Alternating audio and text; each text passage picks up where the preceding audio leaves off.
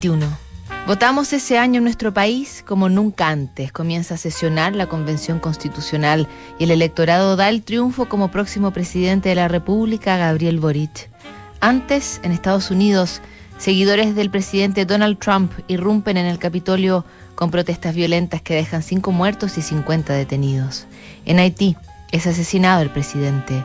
Continúa la pandemia de COVID-19 con 100 millones de casos acumulados y 2,5 millones de fallecidos, una cifra que lamentablemente sigue creciendo, aún con procesos de vacunación que muchos países como Chile comienzan ese mismo año. Y a pesar de estos sucesos que parecen salidos de una película de ciencia ficción o de fin de mundo, algunos, muchas veces niños, siguen llevándonos de regreso a los lugares y las preguntas que valen la pena. Esta carta que escribió la directora del diario español El País, una madre desde Escocia, abrió un pequeño debate sobre qué es el éxito o qué es lo que realmente nos debiera importar, y es nuestra elegida para iniciar esta nueva temporada de Cartas Notables. 30 de octubre de 2021.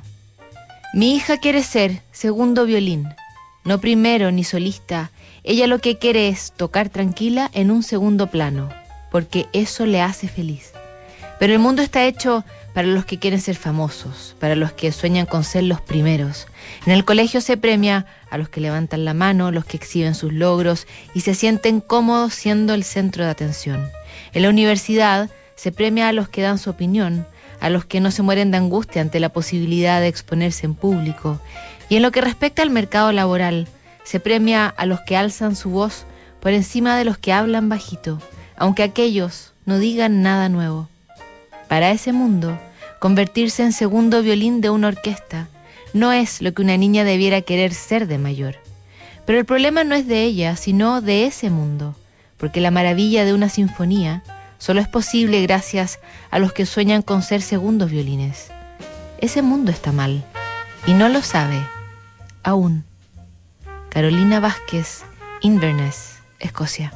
La carta abrió conversaciones y discusiones en distintos lugares del mundo sobre la relevancia de querer ser el segundo violín. Una posición sobre la que varios años atrás Leonard Bernstein, el pianista, compositor y director de la Filarmónica de Nueva York, ya había señalado su rotunda relevancia. Reconocido por su influencia y su capacidad formadora de talentos, en una entrevista le preguntaron cuál era la posición más difícil en una orquesta. El periodista quería que Bernstein le dijera la que en su opinión más trabajo daba. Su respuesta fue inmediata. El segundo violín. No solo era más fácil encontrar al primer violín, que tan destacado puesto ocupa en una orquesta, es difícil encontrar a alguien que se entregue apasionadamente a ser el segundo, que implica volcarse a colaborar al éxito total, pero también al éxito de otro, renunciar al reconocimiento inmediato, querer ser el que acompaña, pero en cuya ausencia un gran resultado sería absolutamente imposible. Bienvenidos a una nueva temporada de Notables aquí en Duna. Seguimos revisando más cartas mañana. Inversiones sin fronteras es mirar el mundo de otra forma, es entender que las oportunidades están en los cinco continentes. Esto es lo que hacen en MBI Inversiones. Por eso, cuando busques dónde invertir tu patrimonio, cuenta con las inversiones sin fronteras de MBI Inversiones.